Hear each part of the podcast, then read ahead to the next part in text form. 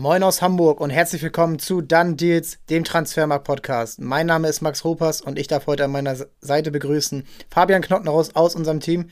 Moin Knotti, wie geht's dir? Moin Moin, ähm, mir geht's super. Danke der Nachfrage. Wir sind mitten in der WM, wir wollen darüber sprechen. Wir wollen gleich auf das Deutschlandspiel schauen, wie die Chancen stehen. Wir machen beide unsere Aufstellungen, vergleichen die miteinander und dann schauen wir auch noch auf ein ja, kleines Quiz, was wir uns gegenseitig hier vorbereitet haben. Ihr könnt gerne mitraten für euch. Und zuerst wollen wir aber einmal schauen, was gestern und vorgestern passiert ist. Wir sind ja beide in so einem Tippspiel. Du deutlich besser als ich, aber hast du da mit irgendwas nicht gerechnet, was jetzt in den letzten beiden Tagen passiert ist? Ja, da gab es einige Überraschungen. Also ich würde jetzt mal behaupten, die wenigsten haben damit gerechnet, dass Australien Dänemark schlägt und dass Tunesien Frankreich schlägt. Ähm, das war auf jeden Fall schon überraschend. Äh, Kicktipp hast du schon angesprochen, beziehungsweise die Tipprunde da habe ich auf jeden Fall sehr schlecht ausgesehen bei diesen Begegnungen, aber ja, ähm, war, denke ich mal, so nicht abzusehen. Äh, Hut ab vor Australien, äh, nur gegen Frankreich verloren, sonst zwei Spiele zu null. Ich glaube, damit hätten die wenigen gerechnet. Andererseits haben wir, glaube ich, auch schon, wenn wir vielleicht Deutschland rausnehmen und hoffen, dass sie weiterkommen, die größte Enttäuschung des Turniers mit Dänemark. Ähm, da haben, glaube ich, sehr, sehr viele sie sozusagen als das Belgien der Vorjahre getippt. Jetzt als Gruppenletzter raus, ist, glaube ich, schon sehr enttäuschend. Ähm, man muss sagen, sportlich kann man das sich ganz gut angucken, die Spiele, finde ich. Ähm, vor allem jetzt, letzter Spieltag, letzter Gruppenspieltag, da kommt ordentlich Würze rein. Äh, da geht's um alles. Gestern, äh, da waren wir ja kurz davor, dass die Fairplay-Wertung entscheidet, äh, wer Gruppenzweiter hinter Argentinien wird. Also, wie gesagt, rein sportlich finde ich, ist das eine gute WM, die man sich gut angucken kann. Ähm, das ganze andere wurde, glaube ich, schon äh, zur Genüge diskutiert und besprochen. Aber sportlich finde ich das echt ganz gut und ja, wie gesagt, Dänemark für mich jetzt schon die größte Enttäuschung. Ich weiß nicht, wie, was sagst du? Ich glaube, mit Dänemark hätten wir alle mit dem Weiterkommen gerechnet. Ja, als Achtelfinale auf jeden Fall. Und dann hätten sie, wenn sie gut performt hätten, auch aus meiner Sicht Argentinien gut ärgern können, wenn das dann so gekommen wäre, als äh, Gruppenzweiter gegen den ähm, ja, Gruppenersten aus der Gruppe C. Und ja, bei den Enttäuschungen bist du dann wahrscheinlich dann, wenn Deutschland rausfliegt, klar, Deutschland und Belgien, wenn sie äh, das so ähm, das so weiterführen und heute nicht das Spiel gewinnen, weil sie müssen eigentlich gewinnen, können sich nicht auf irgendwas anderes verlassen. Und das ist ja irgendwie so ein bisschen bezeichnet, dass da so die europäischen Mannschaften, die so ein bisschen nicht den nächsten Schritt gegangen sind. Das finde ich äh, ein bisschen interessant, dass da auch die an die anderen Kontinente aufgeschlossen haben. Ja, und dann ansonsten so Mannschaften, die mich dann jetzt so kurz vorher ein bisschen enttäuscht haben, ähm, war so ein bisschen Ecuador, dass sie es gar nicht geschafft haben, jetzt gegen Senegal eigentlich ein gutes Spiel zu liefern, obwohl sie ja gegen Niederlande gut ausgesehen haben. Und auch die hätte ich, klar, Senegal hat es verdient ähm, und hat ja auch Pech gehabt gegen die Holländer. Aber ja, das ist auch eine interessante Gruppe gewesen und ich schätze Senegal auch ein, dass sie England zumindest ärgern können im Achtelfinale. Und ähm, bevor wir jetzt gleich äh, ausführlich auf Deutschland blicken, auf die Vorschau, will ich schon mal einen Blick voraus ins Achtelfinale blicken. England-Senegal, das eine Duell, dann Niederlande-USA, Argentinien, Australien und Frankreich-Polen. Hast du da so ein Favoritenspiel? Was das Favoritenspiel angeht. Also was dich am ähm, meisten, äh, was dich am meisten juckt. Was mich am meisten catcht, sozusagen. Ähm, ich würde mal behaupten, Frankreich, Polen ähm, finde ich ganz interessant. Ich glaube tatsächlich, ähm, ich muss ehrlich sagen, gestern die Polen haben mich ein bisschen enttäuscht. Die haben tatsächlich, tatsächlich wirklich nur darauf gespielt, irgendwie diesen Punkt zu holen. Ähm, hab mir da ein bisschen mehr erwartet und erhofft, aber ich glaube jetzt gegen Frankreich, die auch, auch wenn es gegen Tunesien die B11 war, ähm, jetzt wieder zeigen müssen, dass sie ja in der K.O.-Phase nun sind und das, da geht es um jedes Spiel und ich glaube, das kann schon spannend werden.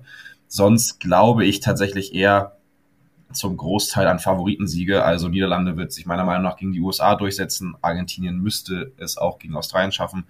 Und ja, ähm, Hut ab vor Senegal, was sie gemacht haben in der Gruppe. Aber ich glaube, wenn England das abruft, was sie gegen den Iran gemacht haben und jetzt auch im letzten Gruppenspiel gegen Wales, ähm, dann sollte sich da auch England meiner Meinung nach locker durchsetzen. Und ich glaube, da könnte es am engsten werden zwischen Frankreich und Polen. Ja, ich bin eher bisschen gespannter auf Niederlande, USA direkt Samstagnachmittag, weil die Holländer mich bisher nicht so wirklich überzeugt haben. Die USA haben aus viel wenig gemacht und haben es trotzdem geschafft, ins Achtelfinale zu kommen. Viele Chancen, richtig Tempo im, im Mittelfeld. Adams, McKenny, man kennt sie aus der Bundesliga noch. Äh, Musa, auch richtig starker Spieler.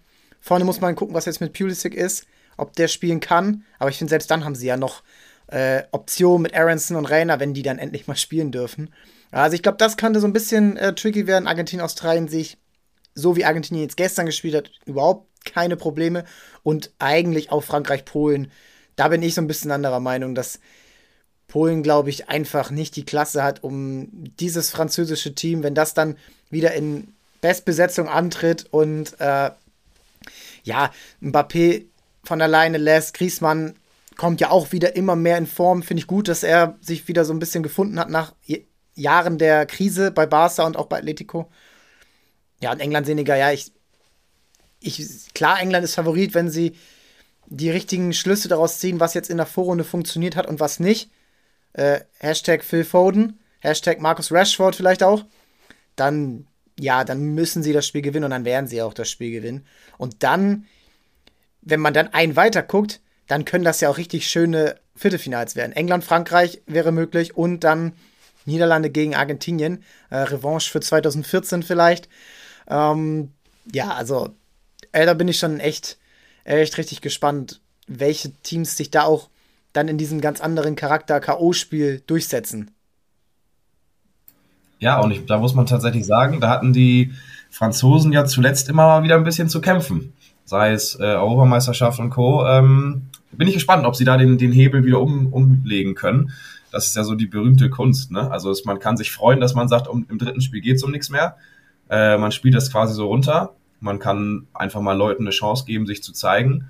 Andererseits, ähm, man kann sich auch einspielen im dritten Spiel immer noch. Ähm, man hat so ein bisschen diesen Larifari-Charakter drin gehabt und das ja. finde ich hat man sehr gemerkt bei den Franzosen.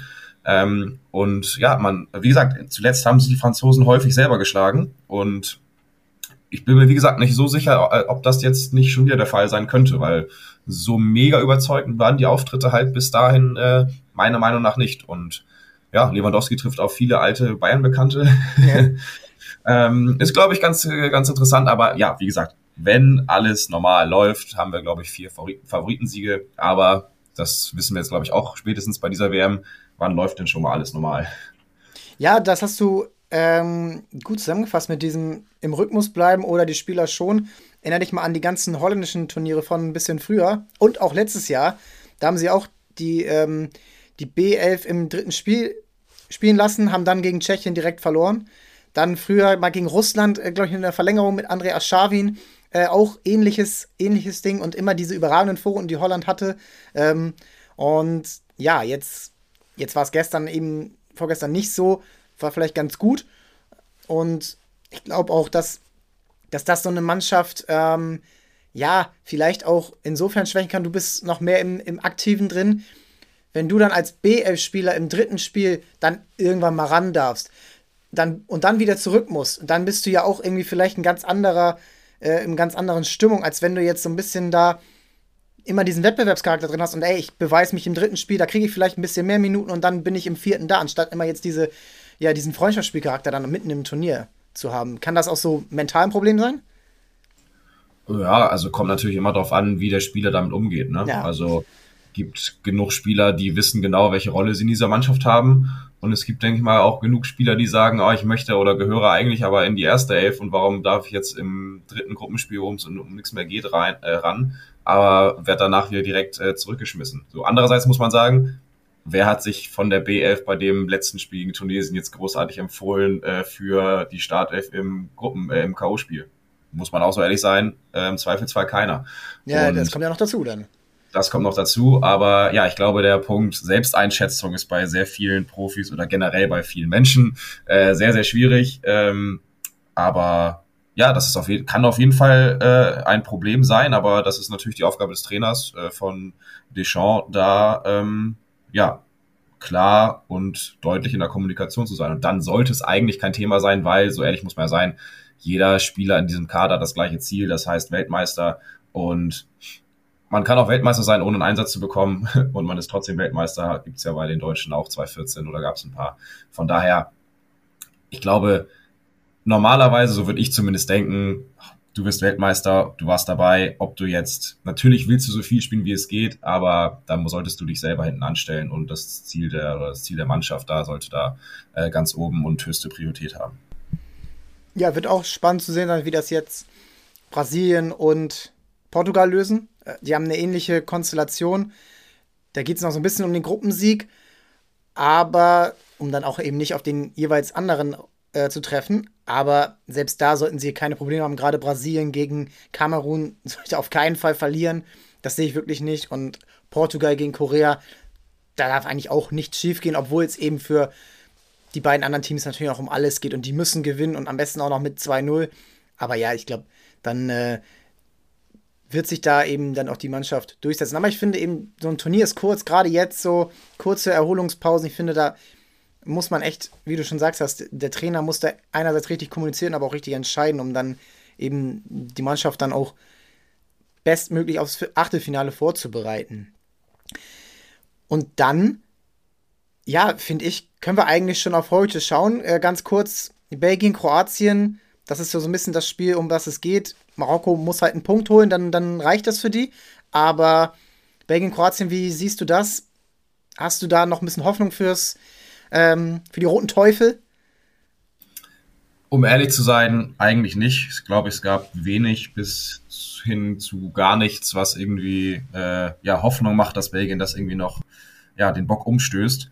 Ähm, habe auch tatsächlich Kroatien als Gruppensieger getippt, ähm, war irgendwie von Anfang an nicht so von diesem Kader überzeugt, muss ich sagen. Man merkt halt schon, wenn man da ein genaues Auge drauf blickt oder wirft, ähm, dass da schon sehr viele in die Jahre gekommen sind. Wie gesagt, nicht böse gemeint, aber da finde ich, haben andere Nationen einfach äh, in Sachen Nachwuchs und Co. in den letzten Jahren deutlich besser gearbeitet als die Belgier.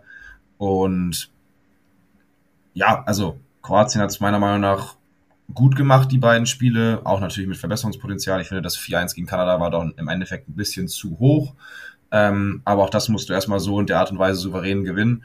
Ähm, sehe da Kroatien klar im Vorteil und wie du gesagt hast, ich glaube, Marokko holt auch den Punkt und ja, ich, wie gesagt, die goldene Generation der Belgier der, der letzten äh, Turniere ist meiner Meinung nach tatsächlich äh, vorbei und ich glaube, da gibt's jetzt danach dann schon den großen Knall. Also kann ich mir zumindest vorstellen, dass dann da auch äh, manche sagen, gut, das war mein letztes Turnier, ich äh, trete zurück und das ist wahrscheinlich vielleicht, wahrscheinlich nicht nur der Trainer.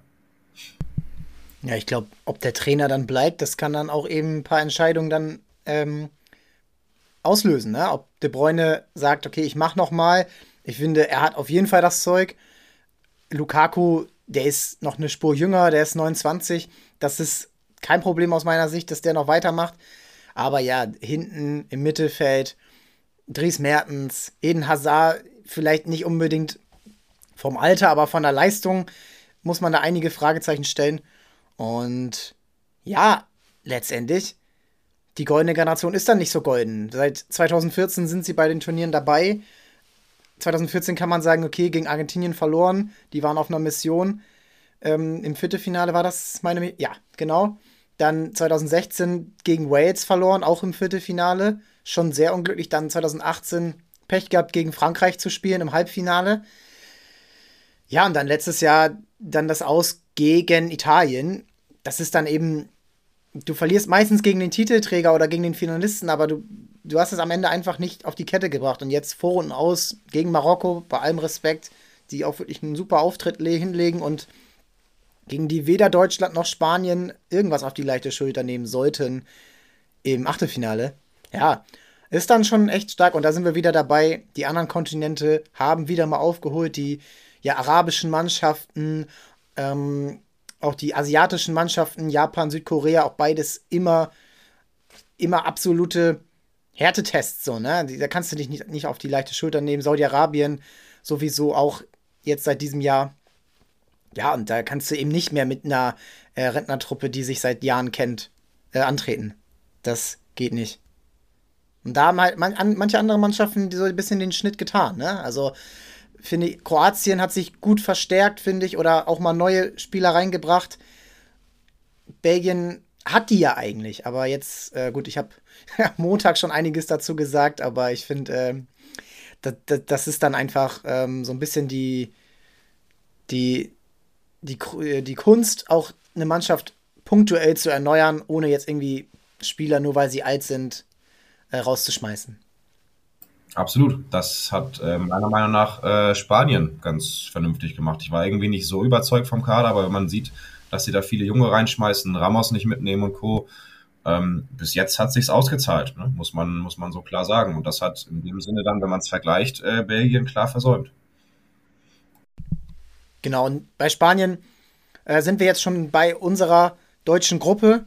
Und kurze Einschätzung zum Parallelspiel. Siehst du irgendeine Chance, dass das in, äh, ja sagen wir mal, Gefilde läuft, die Deutschland nicht so gut passen? Also dass Japan das Spiel gewinnt? Ich würde es zu keiner, ähm, nochmal, ich würde es überhaupt nicht ausschließen. Also, ich mag es kaum aussprechen, aber unterschätzen wir die Japaner nicht, ne? Also, wir Deutschen haben es am, am, am, eigenen Leib erfahren, äh, wie unangenehm äh, sie als Gegner sein können. Und ich glaube, ihnen kommt jetzt einfach die Rolle des Underdogs wieder deutlich äh, entgegen. Ähm, gegen Costa Rica war es klar, sie müssen dieses Spiel gewinnen und es hat nicht funktioniert.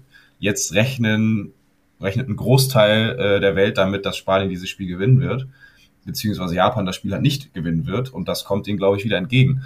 Und ja, lass sie halt, wie gesagt, ein, zwei Konter haben. Die, dafür sind sie immer gut. Und das hat man jetzt ja auch gegen Deutschland gemerkt, die brauchen nicht viele Chancen, wenn sie ähm, dieses Spiel von Kontern und schnellem Umschaltspiel haben. Und ich hoffe es natürlich nicht, dass es soweit kommt, aber ich möchte es nicht zu 100% ausschließen, dass äh, Japan uns da nochmal einen Strich durch die Rechnung machen könnte. Ich weiß nicht, äh, wie da deine Meinung ist, aber ähm, ich glaube tatsächlich, dass das äh, enger wird, als wir es uns wünschen.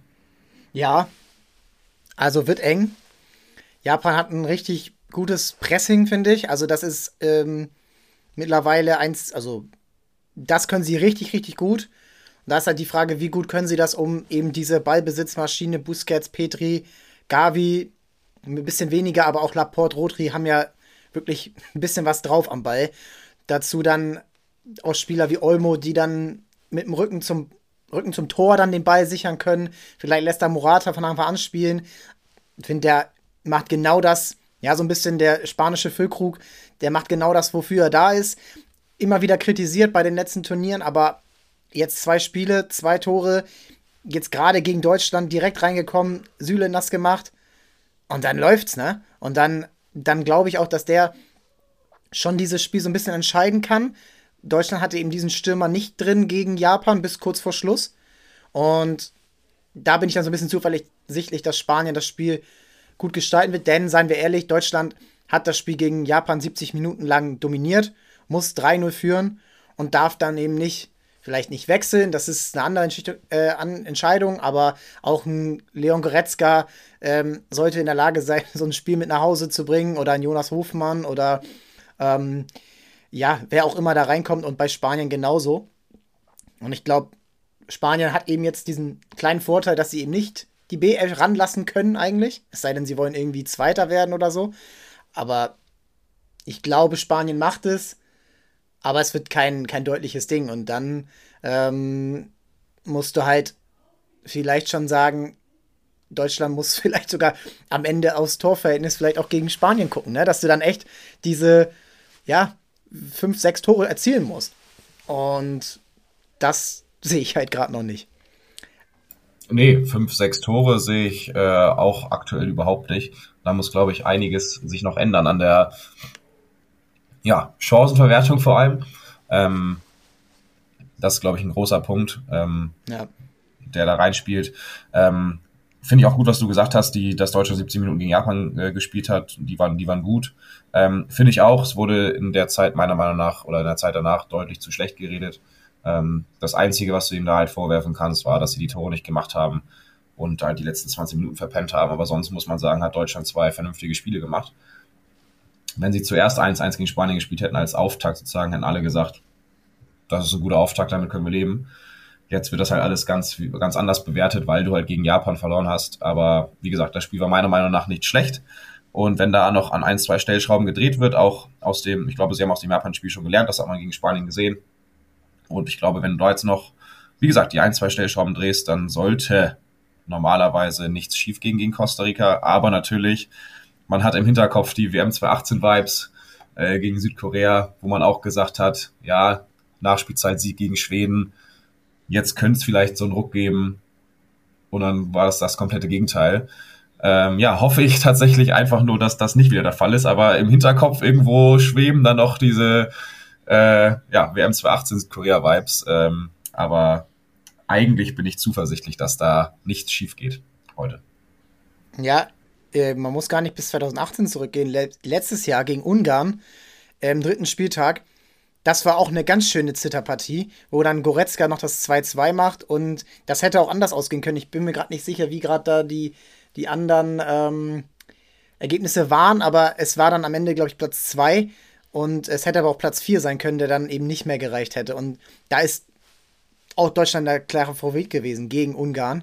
Und ja, bin dann auch irgendwo ein bisschen, äh, bisschen nervös, aber irgendwie zuversichtlich, dass man eben genau aus diesen Spielen gelernt hat.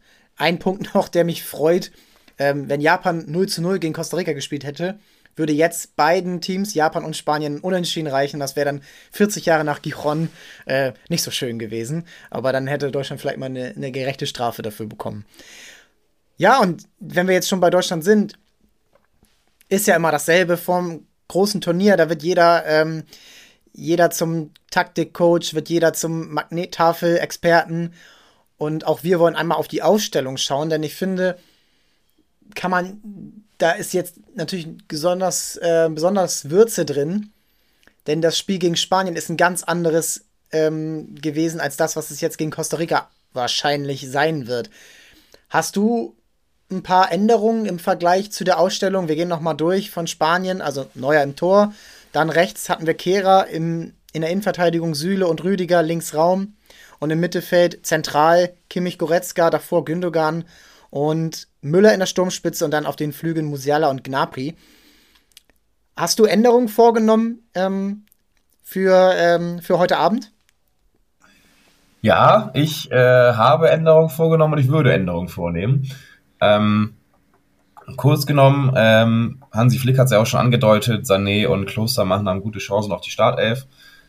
Ich würde, natürlich lässt du neu hinten drin, da müssen wir nicht drüber diskutieren, äh, ich würde die Viererkette so lassen, aus dem Grund, dass ich irgendwie kein Freund davon bin, im dritten Spiel in Folge eine unterschiedliche Abwehrformation äh, zu haben. Ähm, ich finde, Kehra hat es jetzt nicht so schlecht gemacht.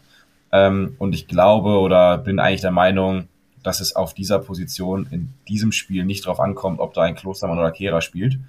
Ähm, Doppel 6 würde ich mit äh, Goretzka und Kimmich spielen. Und dann hatte ich in den vier Positionen vorne zwei Änderungen. Ähm, ich würde Musiala auf die 10 stellen, Gnabry rechts, Sané links und ich würde Niklas Füllkrug äh, vorne aufstellen.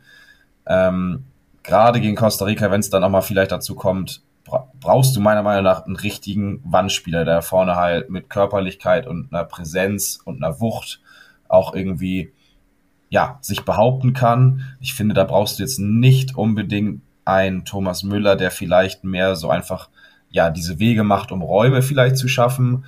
Ich glaube, da hast du mit Musiala einen, der das im Zweifel 2 in 1 gegen 1 Situation lösen kann. Ich finde, du hast gemerkt, als Sané reingekommen ist, gab es nochmal richtig viel Tempo und noch mehr vermehrt diese 1 gegen 1 Duelle. Ähm, Gnabry hoffe ich einfach mal, dass er ja in Form kommt. Ich glaube, der braucht nur ein Tor und dann kannst du auch, äh, auch krachen. Ähm, aber ja, das wären so tatsächlich die Änderungen. Also Gündogan sozusagen raus und äh, Müller raus, dafür Füllkrug und Sané. Und die Viererkette würde ich so belassen. Aber äh, dafür hast du es ja eben gerade schon gesagt, wir sind alles irgendwie Bundestrainer in dem Moment. Es gibt so viele Möglichkeiten, wie man das Ganze machen kann. Ob man jetzt noch einen Klostermann für Kehrer bringt, ob man das Ganze sozusagen auf Dreierkette umstellt und du mit Hofmann als rechten Flügelspieler spielst und dafür vielleicht Doppelspitze, Füllkrug, Müller. Es gibt so viele Möglichkeiten. Ich würde es, wie gesagt, im Vierer, in der Viererkette belassen oder bei der Viererkette belassen und lediglich die zwei Wechsel in der Offensive tätigen. Ich glaube, ähm, oder ich bin gespannt tatsächlich, wie es bei dir aussieht. Gar nicht so unterschiedlich. Also klar, Neuer im Tor, das ist, ähm, das wird auch, ich, noch länger so bleiben. Ähm, Grüße gegen raus an Marc-André Testegen. Aber ja, in, der, in der Verteidigung bin ich ein bisschen anderer Meinung. Ähm, ich habe Klostermann drin, das ist für mich der bessere Fußballer, der ist ballsicherer und der hat anscheinend die Fitness drin. Also ich fand ihn, ich habe, als er eingewechselt wurde, dachte ich, was soll das denn jetzt? Aber er hat mich eines Besseren belehrt. Er hat einfach dann diese richtigen Wege gemacht, die Kehra irgendwie nicht drin hat. Klostermann ist ja auch eher gelernter Rechtsverteidiger. Kehra eben nicht. Kehra ist eher Innenverteidiger, so im, im ursprünglichen. Dann habe ich überlegt und abgeschwankt, ob Süle drin bleiben soll. Aber auch wenn er den Fehler gemacht hat gegen Morata, das, das kann mal passieren. Äh, ich hätte sonst an Ginter gedacht, nicht an Schlotterbeck, weil Ginter für mich ein sicherer Spieler ist, der, kein, der macht keine Fehler. Aber vielleicht hat er dann eben nicht diese, diesen äh, Ausreißer nach oben. Ja, Rüdiger Raum, ist das, das bleibt. Kimmich habe ich auch drin gelassen. Dann habe ich so ein bisschen, so ein bisschen geswitcht. Im Moment haben wir immer 4-2-3-1, einen klaren Zehner. Ich habe es jetzt so gemacht, Kimmich als einzigen Sechser, weil ich glaube, du brauchst gegen Costa Rica nicht diese doppelte Absicherung. Und davor dann Gündogan und Musiala, zwei richtig ballsichere Spieler. Gündogan kennt das von Man City, da muss auch die ganze Zeit kombiniert werden, der Ball gesichert werden. Ähm, ich glaube, das wird so ein Spiel, so 75% Ballbesitz für Deutschland. Kann ich mir vorstellen, weil Costa Rica müsste eigentlich einen Punkt reichen so, um weiterzukommen. Das ist, das vergisst man ja immer, dass die so, ähm, können die, man redet immer nur Deutschland, Japan, Spanien, aber wenn Costa Rica nur einen Punkt holt, dann sind die ziemlich sicher weiter. Und ja, Musiala dann auch im Zentrum mit Gündogan und dann habe ich vorne genau die gleichen wie du, Gnabry rechts, Füllkrug in der Mitte und Sané. Füllkrug ist für mich auch so ein bisschen unterschätzt, dass er der ist kein schlechter Fußballer. Also das ist jetzt kein, ähm, das habe ich am Montag schon gesagt, das ist keiner, den du so, ja, so ähm, nur für Tore gebrauchen kannst, wie, ja, wie so diese typischen alten Carsten Janker oder so. Ähm, das, das funktioniert schon bei ihm und er hat eine richtig gute Schusstechnik, er, hat, er kann sich gut absetzen, er hat, kann auch mit Duxch zum Beispiel bei Bremen gut kombinieren und ich finde, da ähm, ja, haben wir einfach einen richtig guten Spieler, der wirklich besser ist als sein Ruf ist. Besser ist auch als sein Marktwert bei uns mit 5 Millionen. Da wird ja die ganze Zeit drüber gelästert. Ähm, da kann sich Tobias Krüger nochmal erklären. Aber also ich finde den Marktwert okay für sein Alter und sein Vita bisher. Aber ja, das ist ähm, meine Ausstellung. So die ersten, die ich reinbringen würde, wenn es nicht klappt, äh, vielleicht Mokoko, der nochmal einen frischen Wind bringen kann, wenn es nicht läuft. Oder Harvards, der auch so ein bisschen raus ist gerade, aber der Qualitäten hat, die eigentlich nicht viele haben. So, so ein Distanzschuss, den hat er immer drin. Ja, ich, ich finde es ich find's schwierig, muss ich sagen, da noch groß Leute reinzubringen. Klar, musst du irgendwann reagieren, aber so ehrlich müssen wir auch sein, von den Kandidaten, die draußen sitzen, die dann sitzen würden, haben mich jetzt nicht so viel überzeugt. Also ich habe jetzt zum Beispiel Gündogan nicht drin, aber das ist einer, wie du gesagt hast, der kennt das von Man City, enges Spiel, äh, Gegner machen die Räume eng, äh, kann äh, auf engen Räumen mit, mit dem Ball gut umgehen, hat immer den Blick für den besser postierten Mitspieler. Den würde ich auf jeden Fall bringen, wenn es nicht klappen sollte. Aber ja, dann ist die Frage, wen bringst du in der Offensive noch? Also ja, ein Mukoku, aber wen nimmst du dafür raus? Wenn du auf Doppelspitze umstellst, musst du irgendwie einen Defensivspieler dafür opfern, weil er ist für mich nicht der Außenspieler. Ich würde dann aber auch nicht Füllkrug rausnehmen, wenn es nicht funktioniert, weil du den eigentlich auch dann immer noch brauchst, wenn es irgendwann darauf hinaus, hinausläufen wird, äh, hohe Bälle zu schlagen oder lange Bälle zu spielen. Harvards, ja, kann nochmal aus der zweiten Reihe, aber ist das der klassische Zehner? Irgendwie auch nicht. Ein Außenspieler irgendwie auch nicht, sondern irgendwas so dazwischen. Die Position gibt es halt irgendwie im deutschen Team nicht. Ähm, da muss ich schon sagen, ist sind die Möglichkeiten meiner Meinung nach auch irgendwie begrenzt. Ja, du hast ähm, Hofmann ja vorhin noch angesprochen. Den könnte ich mir vorstellen, dass er dann als Rechtsverteidiger, was er ja schon ein paar Mal gespielt hat in der Viererkette, dann nochmal offensiver ist. Der hinterläuft dann. Ja, und ich finde, so wäre so richtig, wäre so der erste Auswechselkandidat bei mir ist es Gnabry, der ja, weiß irgendwie nicht, was du bei ihm bekommst. Das kann, er kann am Ende zwei Tore machen und ist der Held, aber er kann auch eben gar nichts hinkriegen. Und das ist halt bei ihm so leider seit längerem in meinem Gefühl so, dass er einfach diese Konstanz, die zum Beispiel ein Sané mittlerweile hat, wenn er nicht gerade mal verletzt ist, die hat er einfach nicht. Oder Musiala, der hat für mich immer eine konstante Leistung. So und ja, Gnabry muss da gucken und dann bin ich auch, ja, dann bist du bei Götze vielleicht, aber es ist auch, er, er kann Joker, das hat er vor acht Jahren bewiesen, aber ja, das sind dann die, die, die Themen. Adeyemi sehe ich nicht, Brandt sehe ich nicht.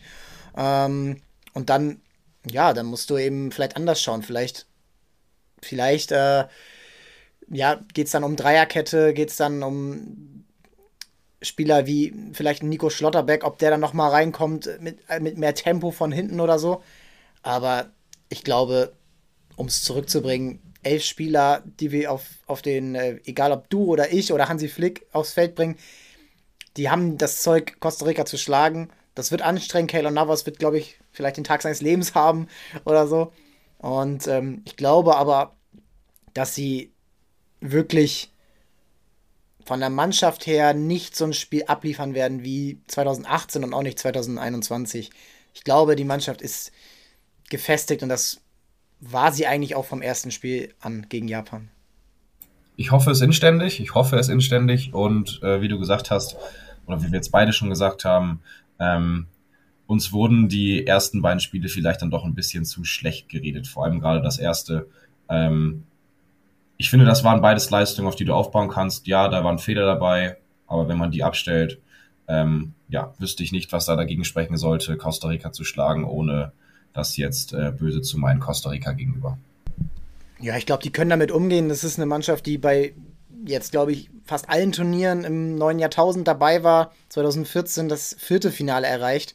Und ja, die wissen, was sie können, die wissen, äh, was sie nicht können und die wissen genau, wir halten hier, ich fand das Spiel zum Beispiel gegen Japan auch, ja, Japan hat die ganze Zeit den Ball gehabt, aber das war jetzt nichts, ah, das war jetzt kein Spiel, wo man am Ende sagt, oh, das hätte ja niemals 0-0 sein können. Nee, das war schon okay so, dass das 0-0 stand und wenn du dann eben einen hinten reinbekommst, dann, ja, verlierst du. Und ja, spannende Mannschaft, ähm, die niemand, also ja, dieses 7 zu 0 gegen Spanien, das kann man, glaube ich, so ein bisschen streichen. Also ja, sie hatten, glaube ich, in 10 von 10 Spielen immer verloren, aber niemals 7 zu 0. Und das ist dann eben die, äh, die Frage, ähm, ob man überhaupt diesen, ähm, äh, das überhaupt nochmal irgendwie in Scouting oder so mit reinbringt. Du solltest, glaube ich, sagen, ey, das gegen Japan, so wird das gegen uns auch laufen. Und da müssen wir eben das Beste draus machen. Und ich glaube aber, Deutschland hat dann schon noch die besseren Spieler als Japan, um da mal wenigstens ein Tor zu machen, um den Band zu brechen. Und dann muss Costa Rica ja so oder so kommen. Absolut, absolut. Ich glaube, Spanien war das äh, Beispiel für die Deutschen, wie es im besten Fall laufen kann, wenn man es vernünftig spielt. Und Japan war das Beispiel dafür, wie es im schlimmsten Fall laufen kann, wenn du es halt nicht äh, ähm, zielstrebig und äh, schnell spielst. Und ja, ich, wie du gesagt hast, das 7-0 müsstest du eigentlich rausnehmen quasi wie das äh, 6-2 oder das 2-6 vom Iran gegen England. Danach hat sich Iran auch deutlich gesteigert. Ja. Ähm, das sind äh, Spiele, ja, die passieren mal, aber daran kannst du nicht ähm, ab, äh, von abhängig machen, ob diese Nation jetzt gut im Fußball ist oder nicht. Ähm, wie gesagt, so einen Tag haben, haben sie immer mal. Du kannst ja auch nicht sagen, Brasilien ist eine schlechte Nation, weil sie im Halbfinale der WM 2014 7-1 gegen Deutschland verloren haben. Passiert einfach mal. Da gibt's halt einfach Tage, da klappt bei der einen Mannschaft alles und bei der anderen gar nichts und dann kommen solche Ergebnisse auch mal zustande oder schneller zustande. Aber ja, wie gesagt, Costa Rica sollte man absolut nicht unterschätzen. Dafür haben sie halt, wie gesagt, auch schon zwei Punkte mehr als Deutschland und können bei einem Unentschieden weiterkommen. Und ja, das reicht in Deutschland nicht. Und ich glaube, ja, wie gesagt, sie werden sie nicht unterschätzen, aber das wird trotzdem, glaube ich, mit einem Sieg für Deutschland enden. Wenn wir zu den Tipps kommen würden, würde ich, oder ich habe, glaube ich, getippt ein 2-0, weil ich irgendwie der Meinung bin, so drei, drei deutsche Tore stelle ich mir irgendwie gerade schwierig vor. Ich weiß nicht, wie du es siehst, aber ich würde da sagen, 2-0 ist das Maximum der Gefühle, was das angeht. Ich glaube, ich habe auch 2-0 getippt. Ähm, ich kann jetzt gerade nicht nachgucken. Und generell bin ich mit dem Tippen auf zwei Kriegsfüßen. Das, das ist äh, unglaublich. Aber ähm, ja, ich glaube, ein 2-0 ist ein realistisches Ergebnis und wenn Spanien am Ende auch 2 zu 0 gewinnt, dann ist Spanien Gruppensieger, Deutschland ist Gruppenzweiter. Und beide wären dann in jedem Fall Favorit in ihren Achtelfinals. Also Spanien dann gegen den Gruppenzweiten, entweder Kroatien, Belgien oder Marokko und dann es kann auch, glaube ich, jeder noch Gruppensieger werden, ja. Ähm, dann wäre auch Deutschland da der Favorit. Und ja, äh, es ist meine Verschwörungstheorie ist, vielleicht ist Spanien am Ende dann so schlau oder so dumm oder so fies oder unfair, Zweiter zu werden, um dann Brasilien im Viertelfinale aus dem Weg zu gehen. Aber ich finde, so sollte man in ein Turnier nicht reingehen. Ähm, da, da, kann alles passieren und das gibt es zum Beispiel mal in der NBA und das fällt dann den Mannschaften auch immer wieder auf die Füße und jeder denkt sich, ja, warum hast du denn nicht einfach das Spiel gewonnen, was du hättest gewinnen können und dann wärst du nie in dieser Situation gewesen. Ja, und da finde ich, kommen wir eigentlich schon zum nächsten Punkt, ähm, wenn man jetzt auf die anderen beiden Gruppen schaut, die dann noch kommen, die Konstellation haben wir angesprochen, Brasilien und Portugal sind durch. Und dann hast du zwei Spiele, in denen sich entscheidet. Und dann gibt es einmal noch eine Mannschaft, die so hofft. Aber Serbien, Schweiz und Ghana, Uruguay. Hast du da Favoriten? Ganz kurz. Ganz kurz gesagt, äh, Ghana und die Schweiz. Äh, Ghana gut gemacht, jetzt die ersten Partien, auch offensiv. Da war es defensiv teilweise wild, aber wenn sie das in den Griff kriegen, ähm, sind sie vorne immer für eine Bude gut und glaube ich, sollten sie sich auch durchsetzen. Schweiz stand kurz vorm Punktgewinn gegen Brasilien. Ähm, bei solchen Turnieren muss man sie, finde ich, immer, immer irgendwie dazuzählen. Äh, haben ja auch Frankreich geärgert bei der EM zum Beispiel. Also, ja, ich, ich werde schon wieder, ich schweife schon wieder ein bisschen aus, aber um es äh, kurz zu lassen, äh, Schweiz und Ghana. Ja, Ghana, Uruguay, die Revanche für 2010. Äh, Luis Suarez sollte, sollte glaube ich, sich nichts erlauben äh, vor irgendeiner ghanaischen Fankurve oder so. Aber ja, also das Spiel, äh, auch so ein, äh, da komme ich gleich noch zu einer Frage, aber ähm, also das ist die Revanche und ich finde, Ghana hat sich's verdient, tritt besser auf, aber irgendwie habe ich so das Gefühl, dass der, dass irgendein Alter von den Ur Uruguayern da nochmal ein Wort mitzureden hat, ob Suarez ist, Cavani ist, Godin, abwarten. Das Spiel, also Ghana reicht einen Punkt, aber das ist, ähm, ja, Ghana reicht einen Punkt, sofern sie, sofern Südkorea nicht beim Torverhältnis irgendwas äh, erreicht und das Spiel gewinnt. Und ähm, ja, Serbien, Schweiz, bin ich bei dir. Ich hoffe auf ein spannendes Spiel, aber ich glaube, dass die Schweiz einfach die stabilere Mannschaft ist, die dann auch einfach defensiv nichts zulässt und dann sind aber, glaube ich, beide Mannschaften, egal wer weiterkommt, dann klare Außenseiter im Achtelfinale. Und dann spricht viel für Viertelfinals, Spanien gegen Brasilien und Deutschland, Portugal. Was will das Fußballherz mehr? Kommen wir zum, zu einer neuen Rubrik und ähm, die habe ich mal ganz kurz Hattrick genannt. Jeder von uns stellt dem anderen drei Fragen und die haben jetzt diesmal mit der WM zu tun. Und ähm, ich habe Knoddy natürlich vorher gesagt, dass er sich ein bisschen Gedanken machen soll. Und ich gebe dir natürlich den, den Vortritt und will einfach mal deine Fra drei Fragen hören. Lasst euch überraschen, was, äh, was das für Fragen sind. Ähm, ihr könnt gerne mitraten, mitschätzen, ähm, mit in Erinnerung schwelgen. Let's go. Dann schwelgen wir gleich mal in Erinnerung, wenn du schon so schön einleitest, meine erste Frage. Ähm, heute Deutschland gegen Costa Rica. Äh, letztes Duell 2-6 bei der WM. Äh, wer führte denn die DFB 11 in diesem Aufeinandertreffen als Kapitän aufs Feld?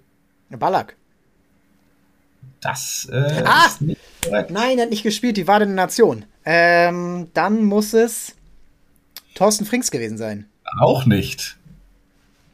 Ich wäre nämlich, bin ich ehrlich, deshalb habe ich es nämlich ausgewählt, ich wäre nicht drauf gekommen. Arne Friedrich? Auch nicht. Mm. Oh, geil, dass ich mich mit der Frage schon direkt so kriege. Ja. Oh.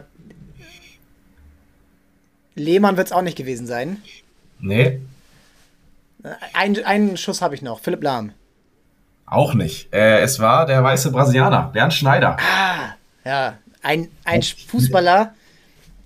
Also, das ist ein Fußballer, wie er heute nie mehr vorkommen würde, aber einfach ein geiler Kicker, auch 2002 schon. Ich, Einfach absolut, überragend. Absolut. Sensationeller Kicker. Und bin ich ehrlich, hätte ich niemals gedacht, äh, dass er die DFBF als Kapitän aufs Feld geführt hat. Äh, wirklich. Also ich ja. hätte, wie gesagt, die Namen, die du genannt hast, hätte ich jetzt auch im Kopf gehabt. So für Lahm vielleicht ein bisschen zu früh, aber halt die Klassiker, Ballack, Lehmann äh, und Co., die da genannt wurden. Und Frings. Aber nee, äh, tatsächlich äh, Bernd Schneider.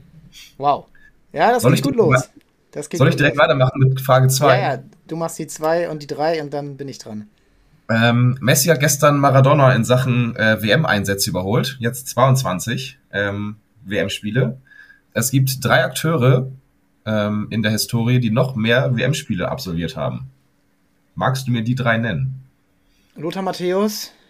Korrekt. 25 Spiele, am meisten. Paolo Maldini. Korrekt. 23 Spiele. Und jetzt am bin ich. meisten. Und jetzt bin ich am Rechnen. Miro Klose. Miro Klose, richtig. Ja, 24, 24. Spiele. Stark. Guck mal, hast alles wieder gut gemacht Ja. mit, dem, mit dem Kapitän. Ähm, jetzt noch mal eine kleine Schätzfrage. Aber da muss ich Ähm, sagen, Messi, ähm, da leide ich ein bisschen mit ihm, weil 2006, wenn du dich daran erinnerst, da war er 19, da wurde er einfach die meiste Zeit nicht eingesetzt und ich hatte die ganze Zeit Angst, dass er gegen Deutschland dann eingesetzt wird, eingewechselt und er wurde aber nicht eingewechselt und aus meiner Sicht haben wir deswegen das Halbfinale erreicht. Ja, man, man muss auch mal Glück haben, ne? So heißt es doch so schön. Äh, zum Schluss haben wir noch mal eine Schätzfrage. Ähm, wie hoch ist der Gesamtmarktwert aller Spieler, die bei der WM 2022 dabei sind? 12 Milliarden. Uh, das ist stark. 12,33 Milliarden Okay, Euro. das wusste ich wirklich nicht. Also wir arbeiten hier beide, wir sind in den Zahlen versunken oft, aber ich habe einfach nur so ein bisschen geschätzt, die, die großen Teams haben so ungefähr eine Milliarde, dann ist Argentinien, glaube ich, schon mit 700 Millionen, aber so kleine Teams haben ja meistens so 20, 30, 40 Millionen. ja, wenn Ja. überhaupt manche, ne? Okay. Manche sogar noch, manche sogar noch weniger. Aber ja, 12. Ja, äh, check, 12 check das ab, also ich glaube, die wertvollste Mannschaft dürfte England sein, ne? Ja, das ist korrekt. Mit knapp über einer Milliarde auf jeden Fall. Aber bei, also ich sag mal so, bei 32 Nationen nur 330 Millionen daneben zu liegen, äh, das ist stark. Ja, dann ähm, mache ich mal weiter. Und ähm, da die erste Frage. Wann hat zuletzt der Weltmeister den besten Spieler des Turniers gestellt? Also den offiziell gewählten besten Spieler des Turniers. Oh. Dann sage ich, das war 1998 Zinedine Zidane. Nein, knapp vorbei. Zidane ist nicht bester Spieler geworden, sondern Ronaldo. Und ähm, der beste Spieler ähm, eines Weltmeisters war Romario 1994 in den Ah, USA. schade. Ich, ich wusste, dass es lange her ist, dass es wirklich lange her ist. Aber gut, 94, 94 Romario. Ja, aber da- damit kann ich noch leben. Die vier Jahre, die gebe ich mir. Ja, da also- Genau. zwei. Also das ist 2002 okay. war es Oli Kahn, äh, trotz des Patzers gegen Brasilien. Ja, 2006 Genau, das, das wusste ich noch tatsächlich. Zidane trotz des Kopfstoßes. 2010 Diego Forlan. 2014 Lionel Messi und 2018 äh, Luka Modric. Aber bin gespannt, wie das dieses Jahr wird. Ähm, ich bei so ein paar, bei so ein paar ähm, Verge ähm, Vergaben in der Vergangenheit hab, hatte ich andere Meinung. Äh, ja, du bei vielen, würde ich behaupten. Da bist du auch nicht der Einzige.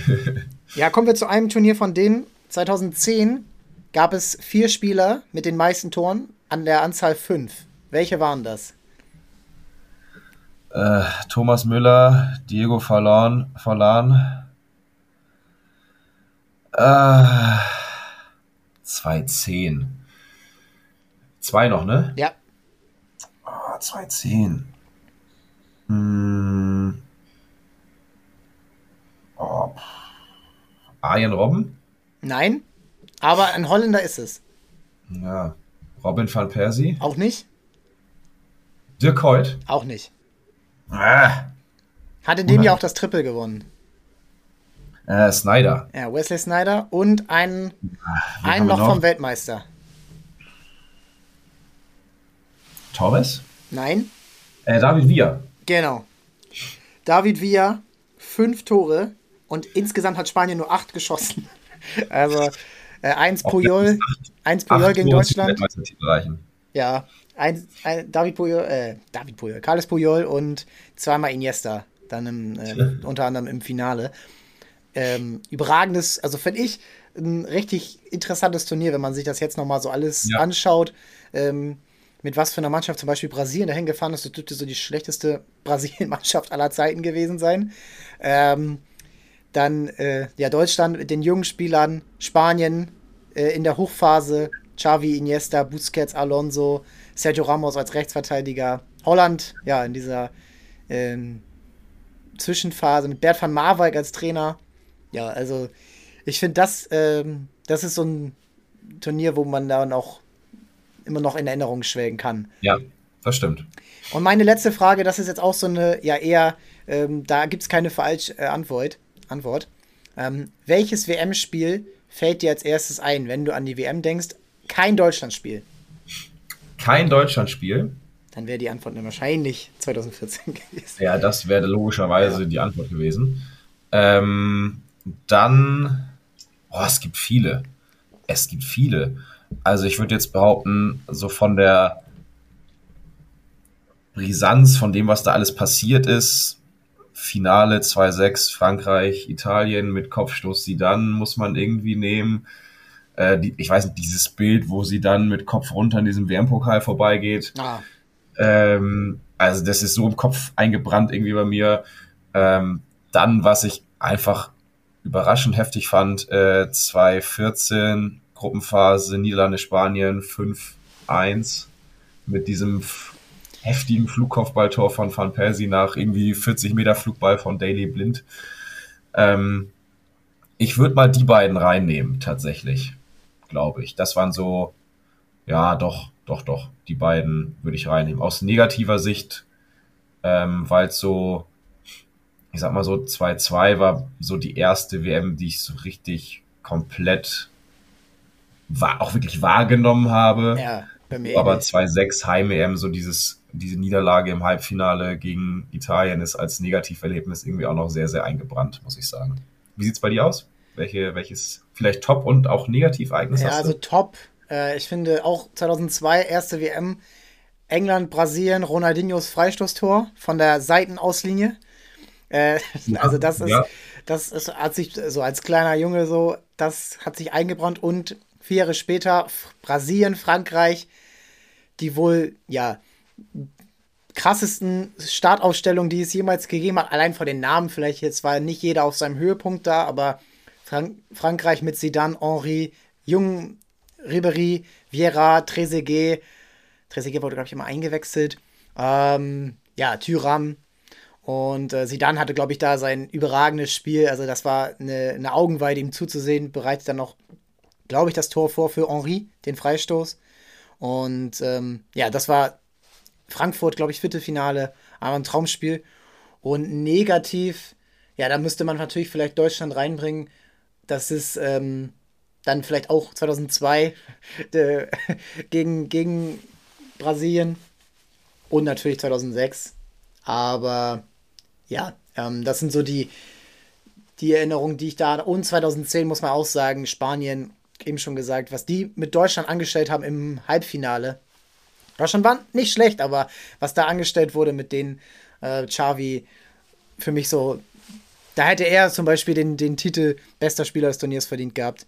Ja, ich, äh, das, sind, äh, das sind Erinnerungen. Und ich fand aber 2014 war auch ein schönes Turnier, aber vielleicht nicht so unbedingt von dem einzelnen Spiel her, wenn man jetzt mal die Deutschen rausnimmt. Ja, es ist, äh, ist auf jeden Fall ähm, was Buntes dabei. Erinnert euch gerne auch nochmal daran, was ihr, äh, welches Turnier ihr fand. Vielleicht seid ihr auch ein bisschen älter als wir und könnt euch an 98 oder 1990 oder so erinnern. Und äh, da fallen ja einem auch sehr viele Spiele ein. Allein Argentinien, England 98, da wäre ich gern dabei gewesen, wie das äh, live war. Ja, und ähm, das es eigentlich schon für heute.